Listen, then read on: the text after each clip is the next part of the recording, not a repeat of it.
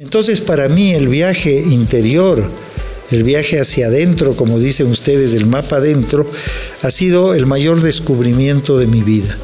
Más importante que haber estado con Stephen Hawking, que haber recorrido el África, que haber ido al Polo Norte, que qué sé yo, que haber conocido tanta cosa, de haber sido una persona muy conocida y todo. No hay nada de lo que haya sido de mi vida anterior que pueda compararse con lo que te puede dar la meditación verdadera. Pero no es fácil. No es que te vas a las clases de yoga y, a la cuarta clase o esto te toma el resto de la vida. Pero las personas que pueden comenzar como ustedes jóvenes descubren un paraíso y ahí te cambia todo. Podemos recorrer el mundo, atravesar fronteras, conocer mil personas y cientos de lugares. Pero hay un sitio de donde nunca nos vamos a ir. Ese lugar somos nosotros mismos. Soy Paula Merchan. Y yo Adriana Márquez. Y en este podcast viajamos desde el mundo externo hacia el mundo interno. Nos cuestionamos, exploramos y nos autodescubrimos. Aquí juntamos voces de personas que se han aventurado de distintas maneras. Y que en sus travesías se han dado cuenta que hay más caminos de los que imaginaban. Creemos que a través del viaje nos conocemos. Y hoy contigo nos vamos Mapa Adentro. Hola, bienvenidas y bienvenidos a Mapa Adentro, el podcast en el que conocerás países, lugares y culturas. Y donde te acompañaremos al viaje más importante, el viaje hacia uno mismo. Mi nombre es Adriana Márquez. Y yo soy Paula Merchán. Hoy vamos a hablar sobre el viaje del silencio, cómo el buscar la quietud es bueno para nosotros. Hoy nos acompaña Freddy Ehlers. Freddy nació en Quito en 1945, ha sido periodista, productor de televisión y radio, líder de opinión y político ecuatoriano.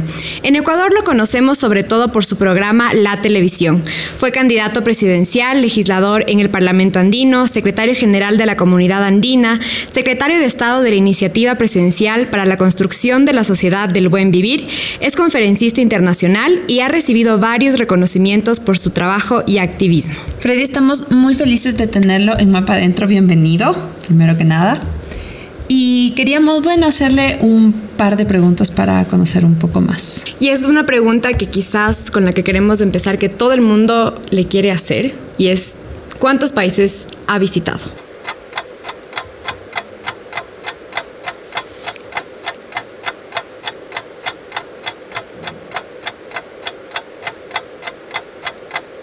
Estos 20 um, segundos de silencio son bien importantes. Yo recuerdo que en una invitación que hice a, que me hicieron a, a un encuentro internacional en Dubái, encuentro mundial sobre la felicidad y sobre los gobiernos.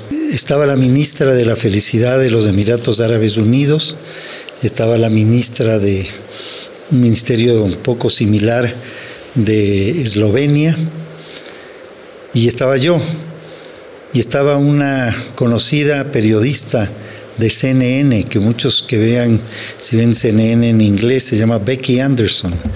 Ella es la periodista que cubre el Medio Oriente, entonces le habían pedido a ella que haga la entrevista, porque ahora las personas ya no tanto dan discursos, sino que es un periodista que le pregunta al uno, al otro, cuestiona, pregunta al público, para hacerlo más agradable, ¿no? Y entonces le preguntaron a la una ministra, a la otra ministra, y luego me dijeron a mí que si yo podía explicar un poco que, cuál era el objetivo del suma causa y del buen vivir. Y esto transmitía CNN, una transmisión, y yo hice silencio, un poco más como el que hice con ustedes, me quedé en silencio y entonces se creó una situación complicadísima. Ella no sabía qué hacer, pensaba que me había pasado algo, que estaba en un preinfarto o alguna cosa. ¿Por qué? Porque si ustedes ven, no solo que no hay silencio en las transmisiones de televisión, sino que le meten música ahí para darle, igual que las películas, para hacerle más emocionante. O sea, es un ruido, el mundo de hoy es un mundo muy ruidoso. Y ella estaba muy inquieta porque no sabía qué hacer, porque decía este momento la gente que está viendo la, no sabe qué está pasando, va a creer que se, que se dañó el audio. Entonces yo les expliqué que, que en estas reuniones hay muchas palabras, se hacen documentos, miles de documentos y no pasa nada y el mundo está cada vez peor. No se consigue casi nada con las palabras. Y yo he sido periodista toda la vida, me, me he movido en el mundo de las palabras, pero en algún momento me di cuenta que las palabras no eran tan importantes. Como veremos luego, tal vez eh, eh, son un fragmento de la realidad.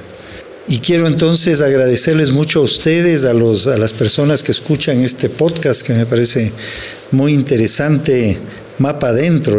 No, no tengo idea de cuántos, cuántos viajes, pero creo que son, no sé, más de mil, más de dos mil, tal vez más, más de eso, ¿no?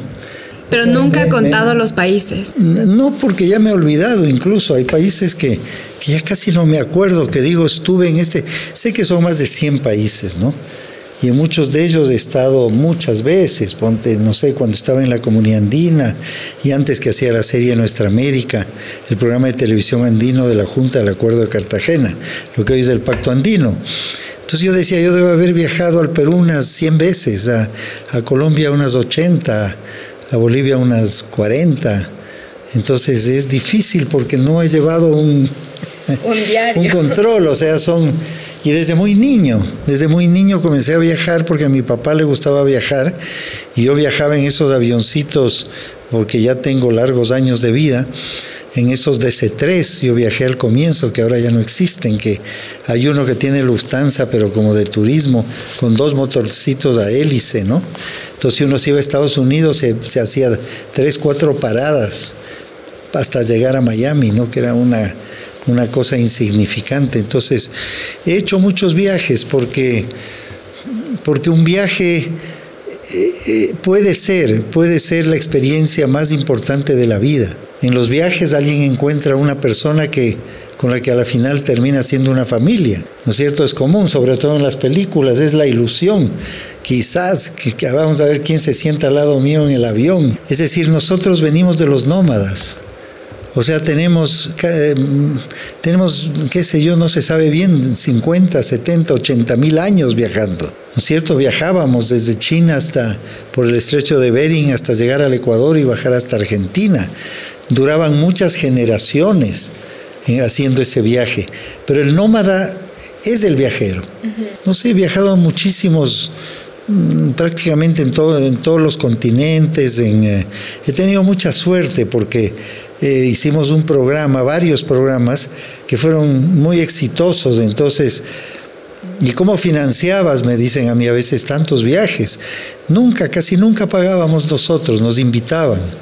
Siempre teníamos la suerte que nos invitaban ya sea a una, dos, a veces a un grupo más grande, porque como el programa tenía una gran sintonía, las empresas, los países, los eventos que querían que se conozca eso, eras, eh, decían, en la época de la televisión sobre todo, ¿no? Decían la televisión eh, estaba como en primer lugar para invitarnos a diversos lugares. Entonces, eh, ahí me di cuenta yo que el mundo es muy chiquito, ¿no?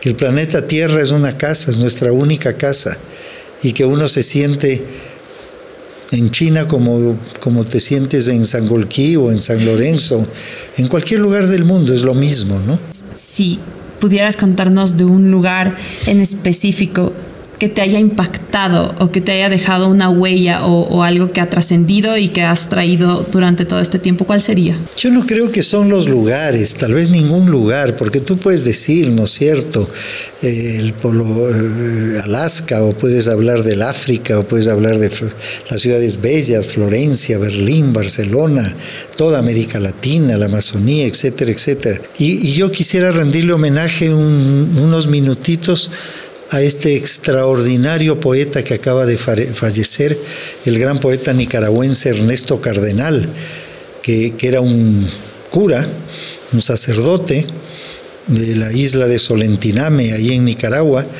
y él tiene un poemita de dos líneas, muy precioso, que dice, y tal vez resume tu pregunta, dice, si tú estás en Nueva York, Nueva York está lleno de gente. Si tú no estás en Nueva York, Nueva York está vacío. Depende de con quién estés en el viaje. Depende si es que en el viaje eh, hizo un clima maravilloso. si no te pasó algún accidente físico, perdiste alguno de tus bienes. En los viajes pasa de todo. Hay viajes que la gente dice, mejor no me hubiera ido de viaje. Me pasaron horrores en el viaje, ¿no es cierto? Y otros dicen, este viaje fue, me cambió la vida, ¿no? Yo, por eso te digo, más personas, ¿no? No hay ciudad, no hay ciudad más bonita que otra. Eh, por ejemplo, yo te diría Bruselas, tal vez puede ser. ¿Por qué? Porque Bruselas me cambió a mí el cómo se debe ver a una ciudad. Y te voy a decir, porque la misma ciudad puede ser la más linda del mundo o la más fea, dependiendo lo que te pase en esa ciudad. Yo digo, no hay ciudades hermosas. Un pequeño pueblito de Colombia, de Ecuador, de Perú puede ser mm, una experiencia mucho más hermosa que París, o que Nueva York, o que Moscú, dependiendo de lo que sucede ahí. Yo estudiaba televisión en Holanda, en, el eh, Radio Netherlands eh, Center, Hilversum Center, que fue una experiencia para mí muy grande. Y muy jóvenes, teníamos poquito dinero, entonces habíamos pocos estudiantes. ¿Te imaginas que era la universidad tenía 12 estudiantes y 40 profesores? O sea que había cuatro profesores por cada estudiante. 12 estudiantes. Sí, claro, éramos la mitad de América Latina, la mitad eran del África. Entonces éramos poquitos, pero los canales de televisión ahí hay el de dos o tres para iluminar, tres o cuatro para las cámaras, dos guionistas. Bueno, es una ahora ahora una persona hace de todo, ¿no? Pero antes eran ¿cómo es ahora haciendo películas? Entonces yo me fui con un amigo coreano que casi no hablaba inglés, que tiene un sentido del humor totalmente distinto al nuestro y fuimos y él me contaba unos chistes que a mí me parecían horribles y las bromas que yo le contaba y el otro se quedaba viéndome en silencio, ¿no? Entonces medio, medio mal compañero de viaje, ¿no? Llegamos, hacía un frío infernal, no teníamos una buena cobertura. Eh, yo me había comprado unos zapatos que me ajustaban y cada paso que daba me dolían los pies. Llegamos, había una huelga general en Bruselas. No había un hotel, nada y teníamos poquita plata. No habían buses, no habían taxis, no había nada, no había hoteles. Y llovía y ya iba a ser la noche. Tuvimos que caminar cuadras de cuadras de cuadras, dos, tres horas caminando hasta que encontramos un hotelucho de última horrible, ¿no es cierto? Que era medio, medio barato para pasar la noche, pero algo, algo realmente que no eran condiciones para un hotel. Y al día siguiente continuó esta cosa así, llovió todo el día y nos regresamos y yo dije, Bruselas es la ciudad más horrible del mundo. Jamás en mi vida regresaré. Años después me tocó viajar eh, y, por una huelga también, recuerdo ahora de aviones, era dificilísimo irse de París, que está muy cerca, y logramos con, eh, con Malu, que era mi, mi, esposa, y también trabajaba en la televisión y esto, logramos eh, irnos en un tren y alguien nos financió, nos compró el pasaje, qué sé yo, y era primera clase y había un comedor, nos tocó el día más fantástico que uno, y, un comedor de estos espectaculares con una cena, con una copita de vino. Era como en las películas, uno se sentía el rey del mundo, ¿no es cierto? Llegamos, como el papá de ella era diplomático eh, del Perú, había eh, llamado a su amigo a ver si nos alojaba, había un carro, un carro súper lujoso con un señor esperándonos en la puerta para llevar las maletas. Entonces no se sentía, decía, ¿qué pasó? ¿No es cierto? Y, fuimos a un lugar pero bellísimo de una casa. Al día siguiente maravilloso, nos fuimos a la plaza central, donde yo antes era la cosa más horrible, ¿no es cierto? A comer las, famosas almejas, los chocolates belgas, encontramos gente simpatiquísima y fueron dos o tres de los mejores días de mi vida de un viaje en la misma ciudad, que antes había sido la ciudad más horrible, ¿no? Te digo, depende, depende de todas esas cosas. Pero sobre todo creo yo que depende de lo que pasa dentro de ti.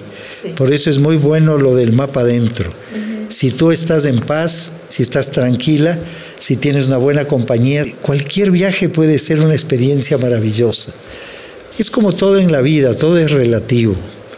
todo es relativo. Entonces yo no te diría, ahora sí, si dices para escoger por varias experiencias, la ciudad mía favorita en Europa, por ejemplo, es Berlín que mucha gente no, no lo hace, te dicen sobre todo París, Barcelona, Florencia, Venecia. A mí me encanta Berlín, ¿no? Berlín tiene mucha personalidad. Claro, es, es, es, el mundo, está en Berlín, ¿no? Es una ciudad muy cosmopolita. Y mucha historia. mucha, mucha historia, y mucha historia recordada también en, en, cómo ha sido construida, reconstruida la ciudad también. Bueno, les dejamos algunos datos de Bruselas para que quieran viajar así como nosotras. Ella es la capital de un país y de un continente, famosa por sus chocolates, cervezas y estatuas que orinan en la calle. Ella es Bruselas, el corazón de Bélgica y de los 27 países que conforman la Unión Europea. Hay tres maneras en que sus habitantes pronuncian su nombre. En francés, Bruxelles, en neerlandés, Bruxelles y en alemán, Bruxelles. Y es que estos tres orígenes son los que conforman esta ciudad y el país. Para que tengan una idea, según Lonely Planet, si en Bélgica hubiera 100 personas, 60 de ellas hablarían neerlandés, 39 francés y una alemán. En la Edad Media, Bruselas era un lugar pantanoso con abundantes arroyos que formaban islas. Se cuenta que en la isla más alta se construyó una ermita, es decir, una pequeña capilla para los caminantes que buscaban oración. De a poco llegaron pobladores que se asentaron alrededor de ella, por lo que su nombre en neerlandés significa ermita del pantano, mientras que en alemán templo de las alturas.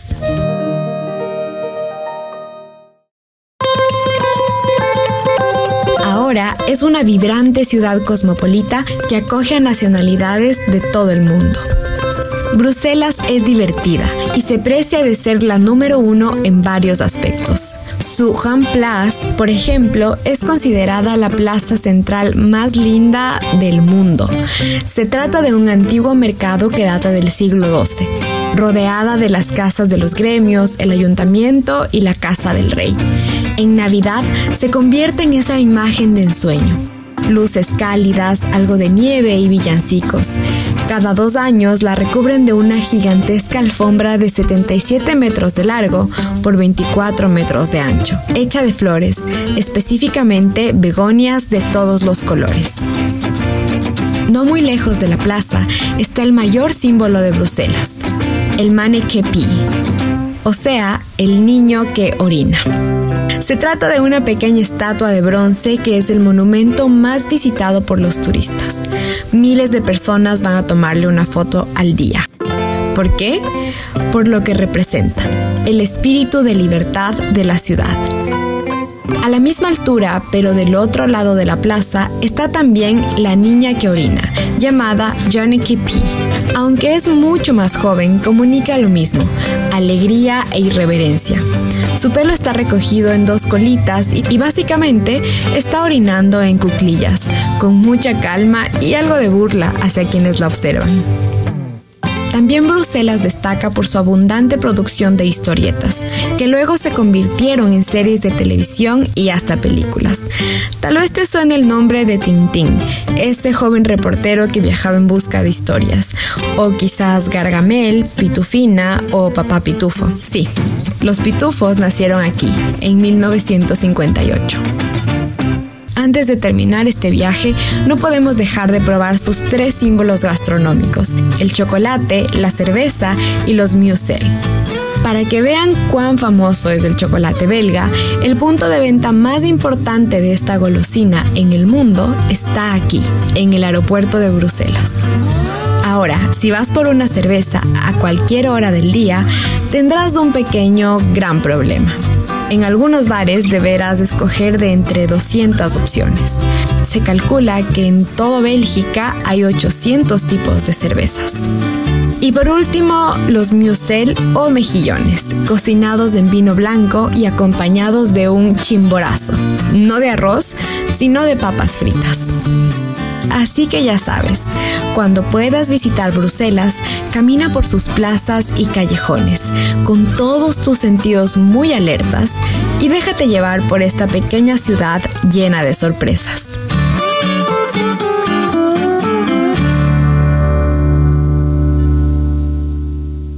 Y antes de volver a nuestra conversación, queremos invitarte a que te suscribas a nuestro canal de YouTube y nos sigas en nuestras redes sociales como arroba mapa adentro. En YouTube no solo nos puedes escuchar, sino que nos puedes ver junto a todos nuestros invitados y no perderte de ninguna novedad. Freddy, ¿alguna vez se cansó de viajar? Sí, sí, cuando yo me acuerdo que al final había viajado tanto que para mí el placer, la vacación más grande era llegar a mi casa y pasar en mi casa dos, tres días si fuese posible. Y era, una, y era difícil ya subirme a un avión, porque uno, uno se cansa. O sea, si viajas, yo, yo viajaba cientos de veces en, eh, en poco tiempo, ¿no? Cada año a veces, a veces viajaba 20, 30 veces en un mes. ¿no es cierto? Desde viajes chiquitos aquí en el Ecuador hasta viajes saltando de un lado a otro. O si me iba a un país, en ese país nos íbamos a seis o siete lugares a filmar cosas. O sea, eran como viajes internos, no es que dices viajé al Perú. No, o sea, viajé a Lima y después me fui al Cusco, después me fui a Arequipa, después me fui a este otro sitio de acá. Porque un viaje es, es ir a, a cualquier sitio. Tú puedes viajar en tu, en tu ciudad. Hay gente aquí, como dicen la, la gente del norte, que no conoce el, el, sur de la ciudad, que a veces va por primera vez en su vida, porque nos confinamos a veces en el barrio, en los amigos, en, en un sector de la... O sea, uno puede viajar en su propia en su propia ciudad, pero sí me he cansado mucho a veces de viajar. No era, no era para mí una alegría al final. Y en ese sentido supongo que también tantos viajes, a consecuencia de tantos viajes, a, tal vez tuvo que sacrificar algo de su vida personal. Sí, no pude estar tanto tiempo como hubiera querido con los hijos, entonces uno va reemplazando con los regalitos que le trae de un sitio, del otro, porque yo, yo estaba viajando permanentemente. Y luego de toda una vida viajando, llena de aventuras, de entrevistar a personajes como Fidel Castro o hasta Natalie Portman, básicamente de haber tenido quizás para los ojos de muchos el trabajo soñado, ¿por qué ahora está dedicado al viaje interior? Con Natalie Portman fue simpaticísimo. Cuéntenos porque, esa anécdota, por favor. Siempre que dijo Natalie Portman. Porque yo no sabía ni quién era Natalie Portman, ya era muy famosa. Me dijeron, ¿quién, quién es? Quiso ver. No, ¿cómo no vas a saber si ha hecho esta película? Y este otro dijo, no sé, no he visto, no sé, no sé. Y se me cruzó algo ahí y le dije, digamos que fuera Scarlett, ¿no? no era ella, pero bueno, era así, es como que allá al lado mío, entonces yo, yo mismo me traducía, ¿no? Pero yo le dije, we are We're so glad to have this famous uh, Hollywood actress. Uh, so welcome to Quito, welcome to la televisión, Scarlett. Uh, I want to ask you a question. Y ella me comenzó a verme así, ¿no? Y ella me dijo algo, no, yo dije, me dijo Natalie. Uy, casi me muero. Natalie, Natalie, so sorry, digo. Una vez me pasó lo mismo, mira, es una anécdota muy simpática. Había un dos, había entre varios, hace mucho tiempo, te estoy hablando hace 40 años, Gregory Peck, alguna vez habrán oído, es uno de los grandes actores de esas épocas, de los años 60, y Cary Grant era el más guapo del Hollywood y el cine, y qué sé yo. Y llegó Gregory Peck aquí porque hicieron una película de una pareja que se da la vuelta al mundo, tal vez la vieron alguna vez en, un, en, un, botecito y uno de los sitios es Galápagos, ¿no es cierto? Entonces él estaba como de productor de la película, pero un famoso actor ya viejo, Gregory Peck. Y igual me pasó, entonces yo, yo le fui a recibir, esto es del año 72 porque ya existía Canal 8 de televisión de Quito. Pero no había nada, yo todo era con unas luces con cables, las cámaras con cables desde entonces llegó el avión ¿no es cierto? Y se bajó y él se sorprendió pues que había, llegaba a Quito, diría, ¿cómo será esta ciudad chiquita? Y bajó de ahí y yo le recibo también eh, eh, a este famoso Gregory Peck que venía, ¿no? Y debajo del avión y yo todo, no, no sé qué, no sé cuánto, le digo, y ahora tenemos aquí a este famosísimo actor de Hollywood, Cary Grant Oye, y le digo y le hago toda la entrevista, señor Grant, y el otro se quedó loco porque era el rival, ¿no? Y nunca me corrigió. Yo le hice toda la entrevista diciéndole otro nombre, ¿no? Diciéndole Harry Grant y era Gregory Peck. Y él decía, o sea, no se atrevía, no sé, decía, capaz me matan, aquí estoy en un país violento, rarísimo. Estas son cosas que pasan, ¿no? Y volviendo a la, a la pregunta antes de las anécdotas, ¿por qué está en este viaje interior? Luego de haber tenido el trabajo soñado, digamos? Bueno, por un viaje que hice a la India en los años 90 y algo. Al comienzo, la, cuando la televisión tenía unos cinco años, me fui, me he ido varias veces, he tenido la suerte a la India, pero la India me cambió la vida, ¿no? La India es, es una maravilla. Hay gente que no le gusta, el que quiere Disney World, mm, eso no es la India, ¿no? Uy, todo es sucio, todo es feo, tanta pobreza, pero tiene una profundidad espiritual, de ahí viene todo lo del yoga, tiene 5.000 años de religión y de, espiritualidad muy profunda. Entonces a mí me ocurrieron muchas cosas ahí, unas experiencias que yo nunca antes había entendido. Y, y ahí me di cuenta, porque la gente me decía, Freddy, usted que ha viajado tanto, ¿qué país le falta? No, le dije, me falta un montón de países, ¿no? He viajado mucho, pero, pero ¿qué le falta? Ya no tenía ganas yo de irme a ningún país. Yo dije, he visto más que suficiente del mundo. Y ahí me di cuenta que había un viaje que me faltaba, y era el viaje interior, que nunca me había preocupado de eso, porque solo toda mi vida era al exterior, ¿no? A los pueblitos o a las grandes ciudades o a los lugares espectaculares o donde había violencia, donde había noticias, qué sé yo. Y dije, pero nunca he viajado hacia adentro porque en ese tiempo yo era un agnóstico, es decir, una persona que dice, no me preocupa mucho si Dios existe o Dios no existe, porque hay tanto que hacer en este mundo que ya se verá eso cuando me muera, ya será, pero no necesito, ¿no? Porque tenía una vida apasionante, muy linda, haciendo cosas que me gustaban. Y ahí me di cuenta que había algo en el interior de la gente que yo no conocía, porque veía a personas de una humildad terrible, ¿no es cierto?, que tenían unos ojos de una dulzura que yo no había visto en mi vida, que no se quejaban absolutamente de nada, que vivían en un paraíso, porque se dieron cuenta que necesitas muy poquito para ser feliz. Pero vivimos en el mundo que lo que queremos es fama, rich and famous, ¿no es cierto? Ser ricos, ser famosos, tener dinero, tener poder, etcétera, etcétera, y ahí no vas a ser feliz jamás. Jamás vas a tener placeres, pero no vas a tener una felicidad profunda, ¿no? Entonces creo que desde hace unos 20 años, esta experiencia fue hace unos 25 o 30 años, pero desde hace 20 años comencé yo a meditar, yo hago meditación zen, que es, que es una meditación de origen budista, pero tuve la suerte de que mis dos maestros eran uno, un personaje de la Universidad Católica de Quito muy importante, el padre Marco Vinicio Rueda, un jesuita, y la otra, la doctora Vera de Con, que era una terapeuta judía. Entonces yo cuento que un jesuita y una judía me enseñaron budismo, no meditación budista, y ahí encontré que era lo mismo, ¿no? que todas, y si es que es realmente y profundo, lo que ha dicho Francisco, el Papa Francisco acaba de decir, no importa la religión que tenga la gente, tampoco importa si no tienen religión, lo importante es que sean buenas personas, lo importante es que practiquen el amor incondicional. Claro, entonces es, es la búsqueda de alguna manera del silencio, ¿no? Y hablando de, de de esta búsqueda del silencio, ¿alguna vez le asustó el silencio o este mm, punto de quizás estar solo o de entrar tanto en estos momentos de, de, total silencio? Porque para muchas personas el silencio puede ser incómodo, para otras personas no, para otras personas ah, yo amo el silencio, pero, pero sí he visto que en muchas ocasiones puede llegar a ser algo que, que te pone ansioso o, cosas así. Entonces, ¿alguna vez tuviste este miedo?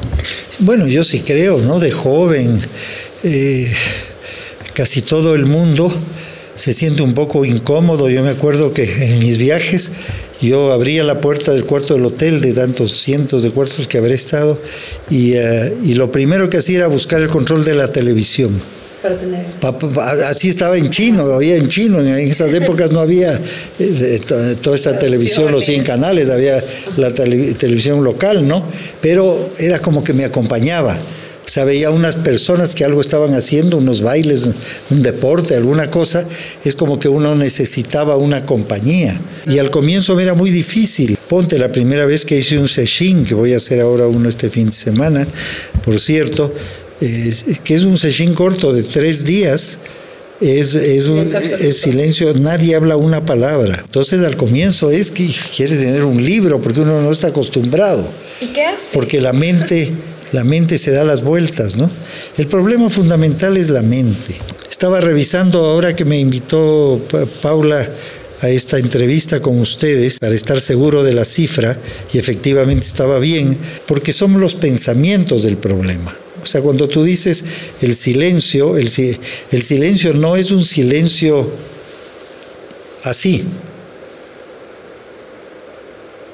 Este es un silencio. Pero si la mente sigue funcionando, no es silencio. O sea, no se trata de un silencio verbal, es un silencio mental. ¿No es cierto? Entonces, eh, el poder no solo hacer el silencio verbal, sino no pensar es algo muy complejo. En eso consiste la esencia de todas las meditaciones, ¿no es cierto?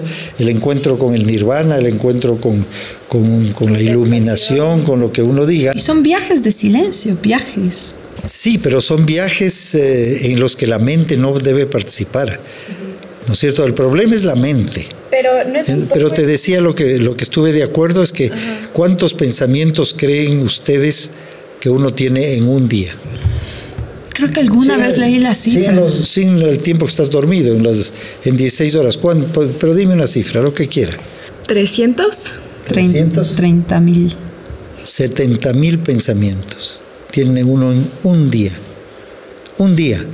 ¿No es cierto? Me, me, me, me, sabe la cabeza, me quiero rascar la cabeza, que estoy, a qué horas me voy, que no sé, no sé cuánto, que me van a preguntar y ahora qué digo. Es una, la mente humana lo único que hace es pensar. La mente. Esa es su función. ¿No es cierto? La función de la mente es pensar y a través de la mente está nuestro ego. Y la mente solo reconoce el ego, que no es una mente creada, lo hemos creado nosotros a través de toda la vida, el tipo de personalidad que tenemos, lo que yo diría, nuestra personalidad en el reino de este mundo. ¿no? Jesús decía, mi reino no es de este mundo. ¿A qué se refería él? A que hay algo más allá de todo lo que nuestra mente puede alcanzar a entender. Entonces, de esos 70 mil pensamientos, una fracción mínima, hay gentes que dicen desde el 1 máximo el 5%, son pensamientos que tú decides usar la mente para hacer algo concreto. A ver, yo quiero hacer un pastel y necesito ver la receta, ahí estás tú decidiendo. Son inconscientes, ¿no? Eh, algunos son conscientes, otros inconscientes. Es que vivimos en un mundo inconsciente. Todo lo que hacemos es inconsciente. Recién escuché una frase que decía, porque normalmente escuchas que te dicen, nosotros somos lo que pensamos y alguien me dijo, o, lo leí, no recuerdo cómo fue, pero era, nosotros no somos lo que pensamos, porque las ideas pueden ser buenas, pueden ser malas y van a estar así, rondándote la cabeza, haciendo ruido. Entonces tú eres energía, no eres en realidad lo que piensas. Y me quedé pensándolo, pero dije... Meditándolo. O sea, lo medité y dije, es... O sea, puede ser muy cierto, porque muchas veces nosotros no controlamos esas ideas que a veces son, aparecen como relámpago y, y nosotros no necesariamente somos esa idea o ese pensamiento. Verás, te quiero, les quiero sugerir a ustedes y quienes tienen cómo apuntar sería bueno. Todo lo que sabemos, todo, todo lo que está en el Wikipedia, todo el conocimiento humano, todo lo que tú has aprendido y leído durante toda tu vida y todo eso, todo lo que tú entiendes, a través de emociones, ta, ta, ta, ta, es menos del 1%. Menos del 1%. ¿De qué? De, la, realidad. De la realidad. O sea, no conocemos, todo es mentira. O sea, dentro de ese 1%, algunas cositas pueden ser medio, medio verdaderas, el resto es fantasía, pero cosas concretas. Tu familia, tus padres, tus hijos. ¿Por qué? Porque tú los descifras a ellos según lo que tu mente alcanza a ver pero la mente sabe muy poquito. Hay quienes pueden apuntar o recordar de esto, o ustedes le pueden poner un título. Hay un artículo extraordinario, lo pueden encontrar en el, internet porque lo probé antes de venir acá. Eh, el, periódico es Vanguardia Y los domingos tienen una página extraordinaria como periodistas que son ustedes, que se llama La Contra. Y es un artículo que de título se dice solo el que no sabe mira. Y el, y el, científico, que es un neurólogo, español al que, entre, eh, al que entrevista una periodista española se llama David del Rosario. Él dice que científicamente está ya comprobado que todo lo que tiene nuestra mente, toda la información que puede tener nuestra mente, es menos del 0,5% de la realidad. De lo que existe. De todo lo que existe, pero que está ahí, que podríamos nosotros vivir eso. Pero nosotros vivimos en esa pizca ¿no? Pero nuestro cerebro, las células en el cerebro realizan unas conexiones, en miles, millones de conexiones para darnos una idea. Porque si tú quieres irte de viaje acá, la mente dice, a ver, ¿qué le digo? ¿Que vale o no vale que se vaya a Guayaquil? No, es que no le gusta, es que ahora está gripada, es que no sé qué. Hace mil conexiones y lo que te llega de la realidad a ti la información que te da tu mente es menos del 0,01% de la realidad. El padre Marco Vinicio Rueda, que yo quise tanto, de hombre extraordinario, que era jesuita y a su vez practicaba Zen, eh, la meditación budista, él una vez me dijo, yo no le entendí en ese tiempo, porque decía los problemas que tenemos, ¿no es cierto? El lío que uno tiene con la pareja, con los padres, con el, dinero, con la profesión, con lo que sea, los mil ningún problemas. Me decía, no son problemas. Y él decía, Freddy, nos estamos ahogando en una lavacara. Y es como que hemos metido la cabeza ahí y no tenemos la capacidad de levantar y vivimos con la cabeza metida en esta pequeña lavacara. Ahí está todo lo que existe. Entonces para mí el viaje interior, el viaje hacia adentro, como dicen ustedes, el mapa adentro, ha sido el mayor descubrimiento de mi vida. Más importante que haber estado con Stephen Hawking, que haber recorrido el África, que haber ido al Polo Norte, que qué sé yo, que haber conocido tanta cosa, de haber sido una persona muy conocida y todo. No hay nada de lo que haya sido de mi vida anterior que pueda compararse con lo que te puede dar la meditación verdadera. Pero no es fácil. No es que te vas a las clases de yoga y, a la cuarta clase o esto te toma el resto de la vida. Pero las personas que pueden comenzar como ustedes, jóvenes, descubren un paraíso y ahí te cambia todo, todo, todo tiene una relatividad. O sea, sobre todo encuentras una paz interior que que dice Hartole, que es un gran escritor, que sería muy bueno quienes puedan, dos de sus libros más importantes, el uno es eh, El poder de la hora y el otro es Una nueva tierra, en inglés A New Earth. Es un hombre extraordinario que toca estos, estos temas, ¿no? Entonces, yo creo que eso está pasando ahorita en el mundo. Mira, antes yo recuerdo cuando hace 20 años yo meditaba, era una cosa rarísima, ¿no es cierto? Incluso cuando meditábamos en la Secretaría del Buen Vivir, en el Ministerio de Turismo y todo eso, la gente se burlaba en los, en los eh, ¿cómo es? En las redes decían esto, se pasan meditando, como que fuera una cosa mala, ¿no es cierto?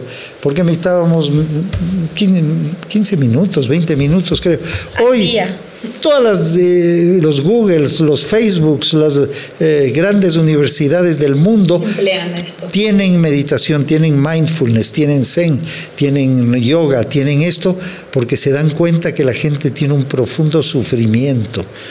Y esto te ayuda a ser mejor ser humano, te ayuda a no odiar, te ayuda a, no angustiarte, a no sufrir básicamente. Creo que también en el contexto de las meditaciones en las empresas y, en este caso de, los servidores públicos, qué importante es estar bien con uno mismo para poder servir a los otros. Y desde, y desde el Estado, desde una entidad pública, qué importante que los servidores públicos puedan estar bien con ellos para poder seguir trabajando por el país. Que se sientan además agradecidos y felices con lo que les brinda la empresa, o sea, la preocupación también de que tú estés estés bien, para que esto también se vuelva colectivo, todos estemos bien y la empresa también crezca. El gran problema, creo yo, del mundo, de lo que está pasando ahorita, es porque las empresas crecen, porque las personas crecen. No necesariamente es bueno eso. Tal vez tienen que ser más chiquitas, tal vez tienen que vender menos autos, Tal vez que tenemos que comprar menos cosas. De evidente, si no se acaba la vida. Todos los científicos, ya, ya no hay uno que diga que, que, no, que, que no viene una catástrofe. ¿Por qué? Porque crecemos.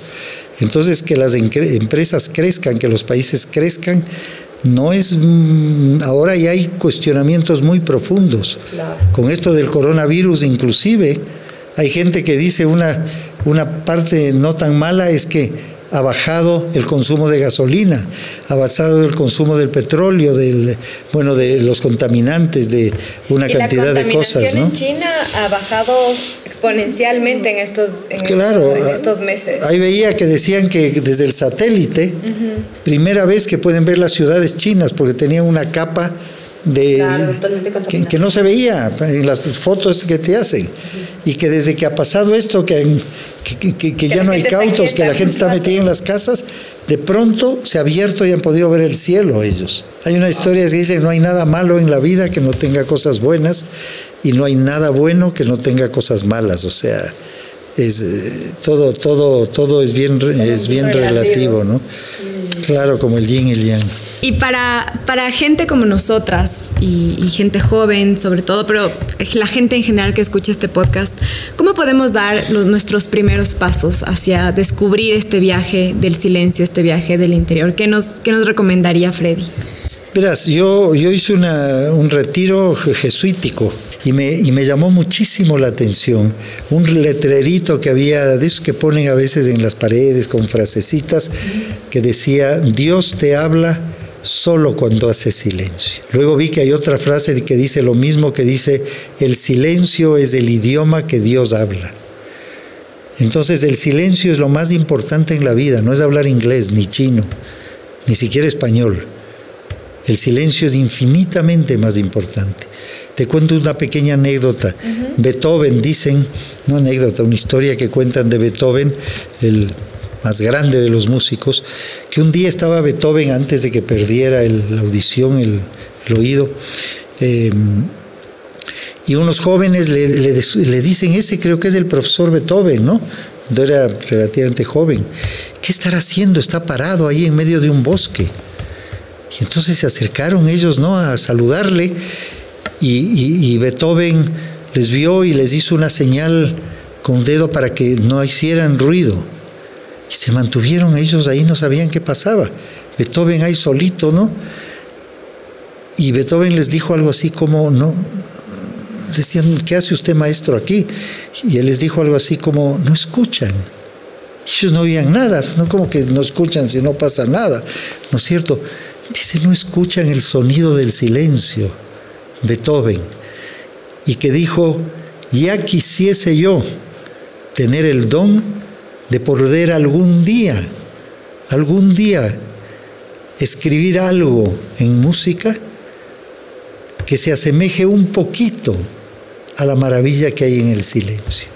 Pero el mundo se perdió y el mundo ahora si no tienes la radio prendida y, toda la gente caminando en las calles con los auriculares en los oídos, no escuchan la vida, nos hemos alejado de la vida, ya no, ya no escuchamos a los pajaritos, ya no, ya no sentimos el, el viento, que tiene un sonido el viento, el viento con las hojas. O sea, es un poema, es una poesía maravillosa que nuestros antepasados sí disfrutaban. Ellos salían, salían al jardín. Ahora dice a un niño al jardín, se vuelve loco, quiere, quiere el iPad para hacer los juegos porque su mente ha sido capturada por el ruido. ¿No es cierto? Estar whatsappeando todo el día o no sé cómo le llaman, mandando mensajes, recibiendo día y noche, etcétera. Entonces eh, es un mundo alejado de la, de la vida. Y que Claro, entonces no somos humanos, somos unos esclavos de la tecnología. Estamos siendo esclavos de la inteligencia artificial y nos hemos alejado de la vida y por eso, ¿por qué creen ustedes que hay tanto alcohol? ¿Por qué hay tantas drogas? ¿Por qué hay tantos suicidios? ¿Por qué hay tanta depresión?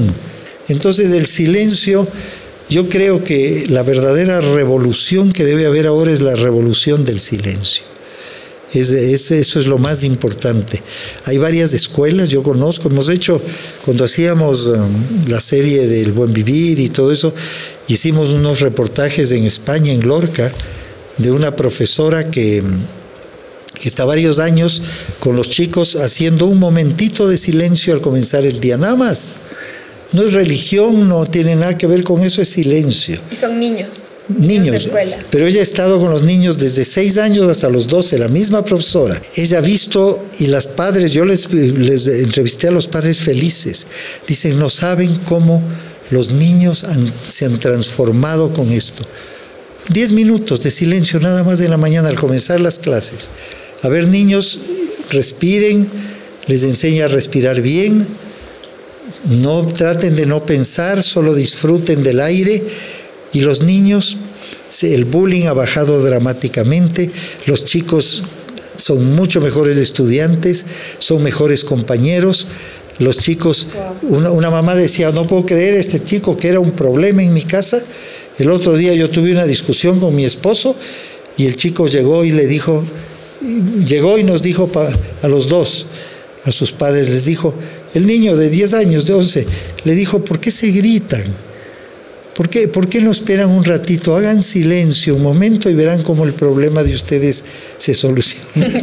el hijo me contaba, me dijo en la entrevista, y que ellos hicieron un rato de silencio y mágicamente se, se rieron del problema tonto por el, que, por el cual uno siempre discute, ¿no? Eso tendrían, tendrían que hacer las universidades.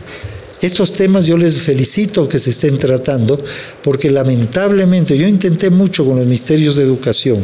Nunca se entendió, a pesar de que en algunos colegios se hizo estas prácticas con excelentes resultados pero la gente tiene tal voracidad de decir cosas, de enseñar cosas que no nos sirven en la vida. Entonces quizá para empezar, cada uno puede tomarse esos 10 minutos al día, al empezar su día y hacer silencio. Disfrutar del silencio también. Adrián, a ver, te voy a hacer un... ¿Qué tal eras para las matemáticas? Uy, no. no eras buena para las soy, soy letra. Quiero que ustedes y las personas que estén escuchando, no, no, es muy fácil pero a veces toma un poquito de tiempo. Quiero que ustedes piensen cuántos cuartos de esto. Este es una, este además es una enseñanza que me dio el padre Marco Vinicio Rueda. Él me preguntó y me dijo, Freddy, ¿cuántos cuartos de horas hay en un día? Este momento las dos chicas, yo, yo voy narrando, están súper concentradas. me ponen nerviosas. ¿Cuánto es? 8, 90. 96. 96, bravo, un aplauso, 96. Y él me dijo, mira, ya me puse a dudar. Mira Adriana, mira Pau y, y todos quienes escuchan. Tenemos 96 cuartos de horas en un día, todos los seres humanos, 96. Y todo el tiempo estamos haciendo cosas que no tienen que ver con nosotros. Con el novio, con la novia, con el papá, con la mamá, con los estudios, con el examen, con el auto, con las compras, con las reuniones, todo el tiempo con la canción, con la película, con lo que sea. Entonces él me dijo, trata de que Adriana y que Paula dediquen un cuarto de hora en la mañana y un cuarto de hora en la noche y se producirá la mayor transformación de la vida que ustedes se pueden imaginar. Pero si ustedes se sientan, hacen su pequeño altarcito en su, en su cuarto, se sientan en una silla, si es que pueden, lo ideal es en un cojín hacer flor de loto, que todo el mundo sabe, el pie derecho sobre el muslo izquierdo y el pie izquierdo sobre el muslo derecho. Entonces están ahí en esa circunstancia y, y tratar de aguantarse 15 minutos. No estar viendo el reloj a cada momento. Ahora con los celulares que todo el mundo tiene, pone 15 minutos, que le timbre a los 15 minutos. Y ustedes simplemente se sientan rectas y comienzan a respirar. Háganlo ahorita mientras yo estoy hablando. Entonces, cierren los ojos y respiren profundamente, pero normalmente, tranquilamente, tratando solamente de sentir el aire que entra a su cuerpo. Luego hay un instante en que el aire ni entra ni sale y luego sale el aire. Normalmente uno respira entre cuatro y seis veces en un minuto, ¿no es cierto? Entonces poco a poco aflojan el, cuerpo, pero tiene que estar la, espalda recta. Si están en una silla con los dos pies bien puestos sobre la tierra, porque es muy, bien, muy importante el contacto con la tierra, y traten de estar 15 minutos. Van a ver ustedes que a los 3, 4 minutos no lo vamos a hacer y ya comienzan a ponerse nerviosos. ¿no? A los 10, 15 ya les va a parecer 3 horas que están en silencio. ¿no? Pero son simplemente 15 minutos de mañana y 15 minutos en la noche.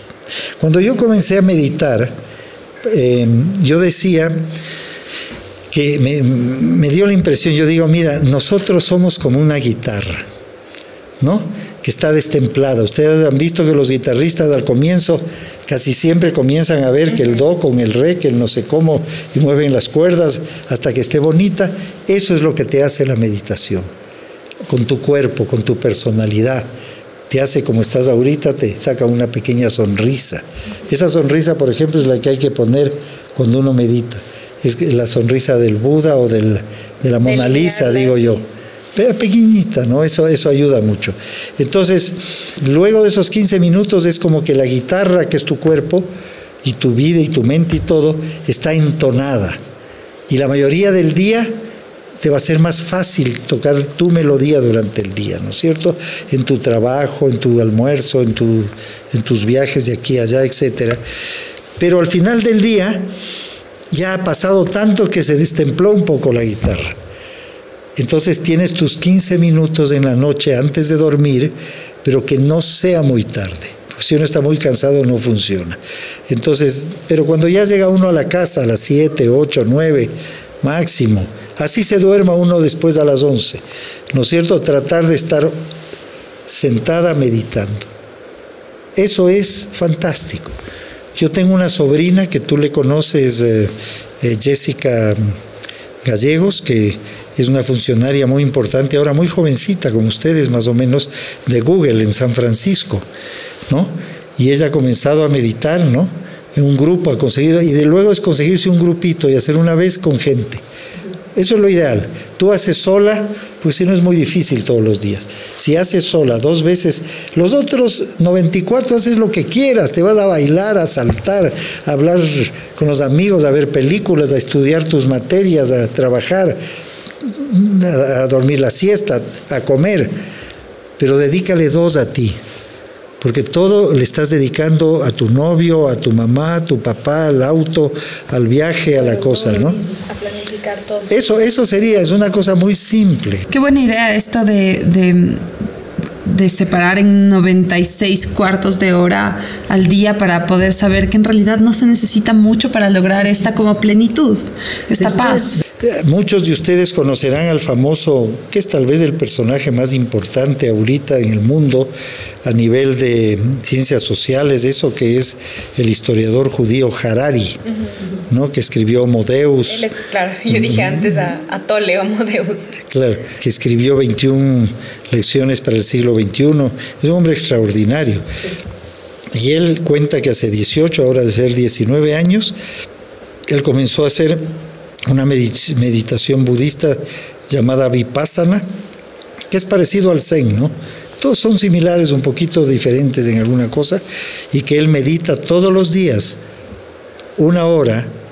En la, es el escritor más, más importante del mundo ahora a nivel de qué está pasando, ¿no?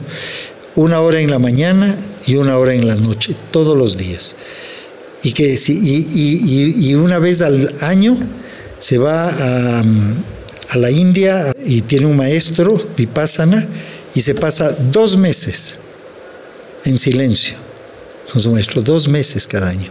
Y dice que si no hubiese eso hecho él, no hubiese podido jamás escribir los libros que ha escrito, porque eso le permitió un poquito entender la realidad, lo que verdaderamente está ocurriendo en el mundo, ¿no? Entonces, claro, él es un gran meditador y... Eh, pero si uno comienza, luego la vida te dice hasta dónde te vas. Bueno, Freddy, queremos pasar a una sección del programa en la que hacemos unas preguntas que son la idea es que sean un poco rápidas, que hacemos a todos los entrevistados, y es para conocerle mejor a usted como, como persona. Freddy, ¿cuál es el peor consejo que te han dado? Que me preocupe de, de mí mismo sobre todas las cosas, ese tal vez que me ha dicho mi papá, los sacerdotes, los profesores de los colegios, dedícate a, que tú seas mejor que los demás. Eso es lo peor tal vez. Uno no es mejor que nadie. tampoco es peor que nadie. Esa es lo que se llama la dignidad humana, la integridad, saber que uno no es mejor que un pordiosero, ni tampoco es peor que un genio, que un presidente. Somos iguales. Los seres humanos somos seres maravillosos, luminosos, donde a veces un pequeño hombre de la calle ambulante tiene una vida más luminosa que el dueño que va en el supercarro y que no sabe qué hacer con tantos millones o tanto poder que tiene. Tal Empezar vez tal vez a, cortar un poco este, alimentar el, la competencia muchas veces que te, que te dicen tienes que ser el mejor, tienes que aprender esto, tienes que, y empezar un poco a, a, ser más humano, a, darte cuenta que todos somos Mira, mira, en las universidades, ahora que estamos en una de ellas, los, los colegios, yo no sé ahora si construyen o destruyen más al ser humano.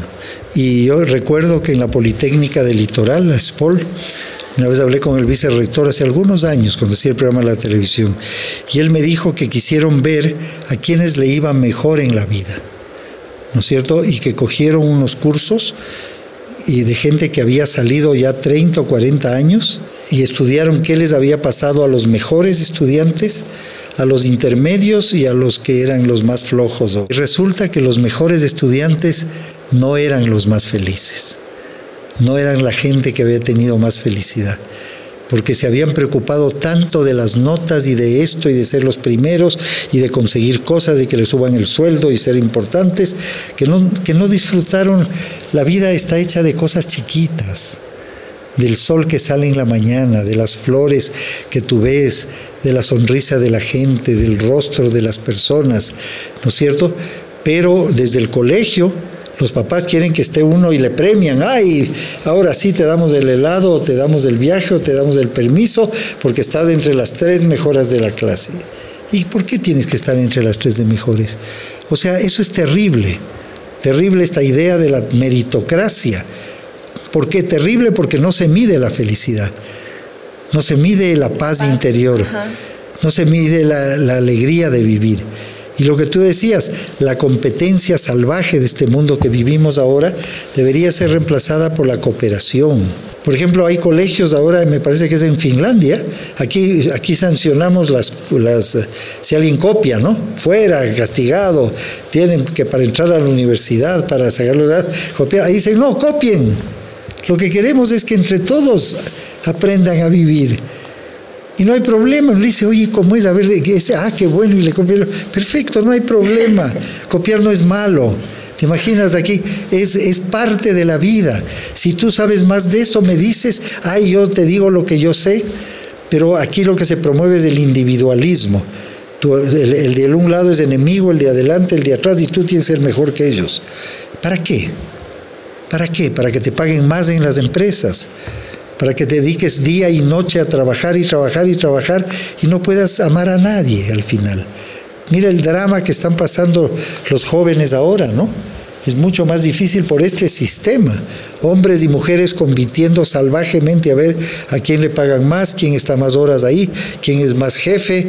Pero lo importante es vivir, aprender a vivir, hacer que tus sueños, de, de los sueños cuando era uno chiquito, que esos sueños se hagan realidad.